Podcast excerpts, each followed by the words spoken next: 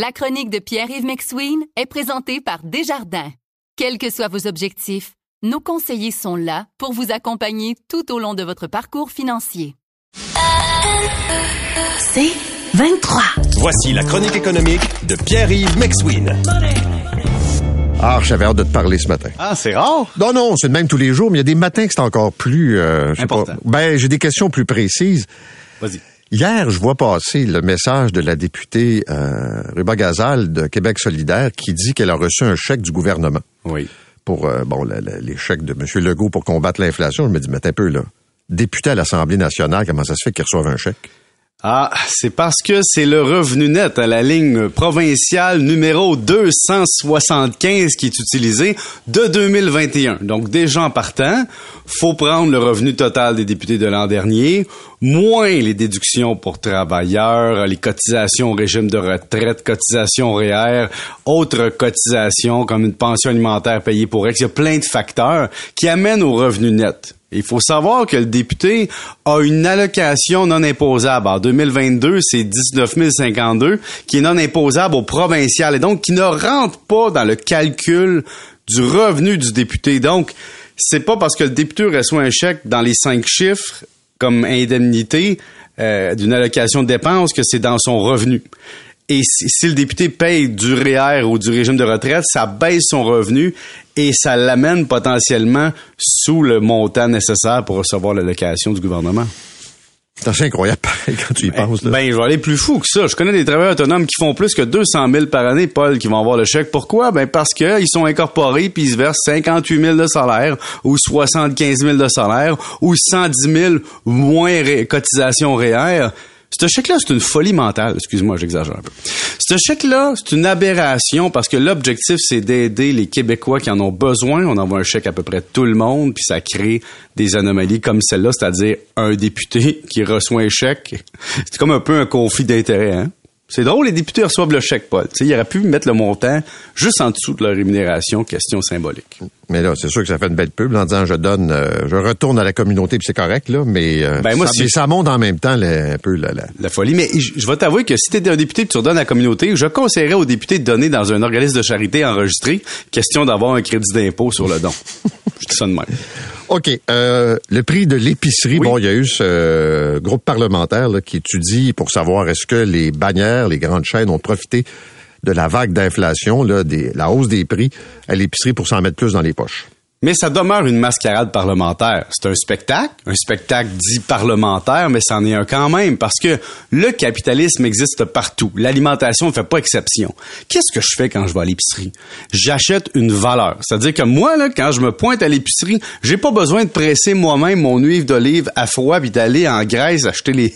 tu comprends? J'ai pas besoin d'être boulanger, pâtissier. J'ai pas besoin de chasser mon, mon, mon bœuf. Je n'ai pas besoin de cueillir mes légumes. Je sauve des semaines en utilisation ou en préparation d'aliments pour avoir finalement une commande d'épicerie. J'échange ça contre du travail que je fais ailleurs puis de l'argent moins l'impôt. C'est ça la valeur que l'épicerie m'apporte. Mais ça demeure un commerce de détail. Tu sais, par exemple, personne panique quand ils vont chez Walmart que Walmart fasse une marge sur le jouet que tu achètes en même temps que ton beurre.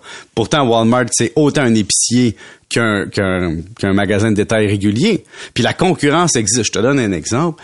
Euh, hier, Olivier Primo, que les gens connaissent peut-être pas, là, c'est le gars du Beach Day, là, Beach Day Everyday.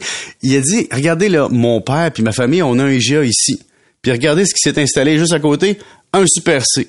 Et là là, hein, ça c'est de la concurrence. Donc nous, comme IGA, on va rester, on va, on va, on va offrir quelque chose de différent. On va entrer en concurrence par l'offre de service, par la qualité du service, par l'expérience client. Et donc, il sou- soulignait dans le fond sur les réseaux sociaux que un épicier, c'est pas juste des prix. Puis que as un choix à faire en tant que bannière. Maintenant, les grandes bannières ont quelque chose. Ils ont le contrôle sur ce qui rentre dans l'épicerie. Ça, c'est un autre enjeu. Parce que comme consommateur, ce qu'on met dans notre bouche, c'est lié à ce qu'on nous offre sur les tablettes. Et ça, il y a un enjeu. Parce que pour un petit producteur québécois qui veut mettre son produit sur une tablette d'un, d'un Provigo ou d'un IGA, là, c'est qu'il faut que tu achètes ton espace tablette, faut que tu négocies un prix. Puis là, est-ce que l'épicier utilise son pouvoir de représentation parce que l'épicier a un gros pouvoir de, de distribution? Là, on a un enjeu. Mais quand on parle de prix de valeur, J'ai de la misère à croire qu'il y aurait au Québec un cartel des épiciers, toi là, là puis que là, ils s'assoiraient toute la gang ensemble pour se faire une concurrence pas vraiment réelle, puis faire chacun un profit mirobolant. Je suis voir les états financiers de Lobla, euh, tu sais, 3,3% de marge, 3% de marge d'un trimestre à l'autre ou d'une année à l'autre. C'est pas quelque chose de mirobolant.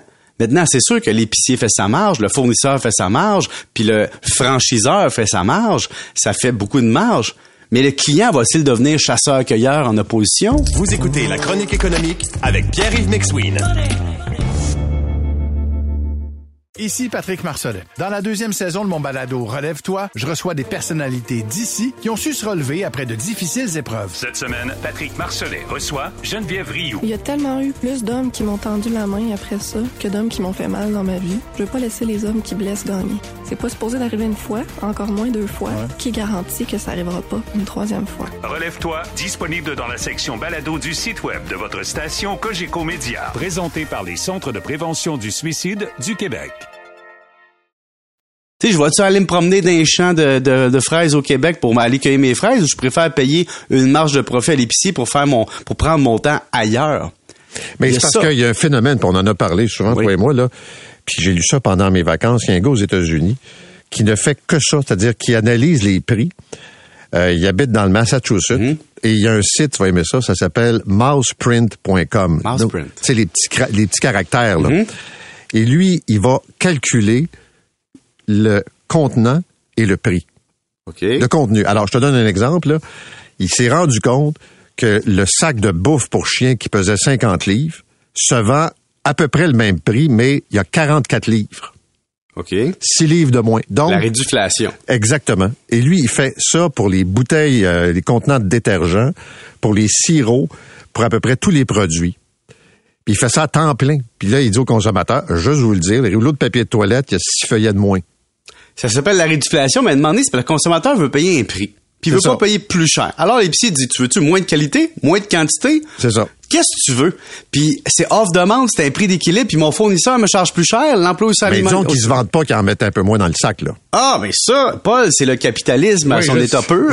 non, mais c'est comme si on était surpris cette année, qu'on tombait en bas de notre chaise, que les épiciers font une marge de profit parce que c'est une entreprise à but lucratif. Puis que l'épicier, ben, il faut qu'il paye ses employés. Puis on veut que les employés soient payés plus cher. On veut qu'il y ait des meilleures conditions, des meilleurs horaires. On veut payer les fournisseurs. On veut payer le producteur de lait. On veut payer le producteur maraîcher. Mais on veut pas payer plus cher à l'épicerie, puis on veut entrer en concurrence, puis on joue avec nos coupons, puis on le taquine l'épicier, puis on, fait des passe-passe. Ça, J'ai pris le coupon de telle plage, je l'ai amené à l'autre épicerie, tout ça. Mais tout ça, ça a un prix. Prends tes points, garage ça aux puis demande une réduction. Tu sais, il y a rien pour rien dans la vie. Puis là, je trouve ça drôle que nos députés fassent une mascarade avec ça. Je comprends que l'épicerie coûte cher, puis un choc tarifaire inflationniste. Mais le capitalisme n'est pas la faute de l'épicier.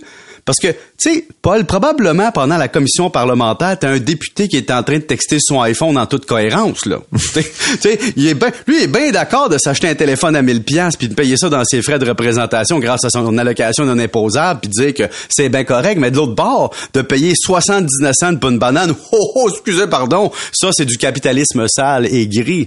Je taquine un peu, mais tu comprends que on est devant nos propres incohérences ici, là. Ça coûte de quoi un local, ça coûte de quoi des employés, ça coûte de quoi des produits, puis ça coûte de quoi donner des conditions. Et plus tu augmentes les salaires, ben plus tu, tu forces l'automatisation, puis plus tu forces le monde à prendre d'autres stratégies, puis à payer autrement, puis c'est un équilibre de prix. Puis je, je t'annonce de quoi, Paul? L'épicerie va coûter plus cher l'année prochaine, l'année suivante, puis l'autre année d'après, puis les salaires vont augmenter aussi. Là, Voilà. je voulais pas te craquer, là. Non, je suis pas craqué, mais OK. je trouve ça drôle de faire une mascarade parlementaire, puis ils viennent de constater qu'un épicier fait 3% de marge. Ben bravo. Salut. Bravo. Salut.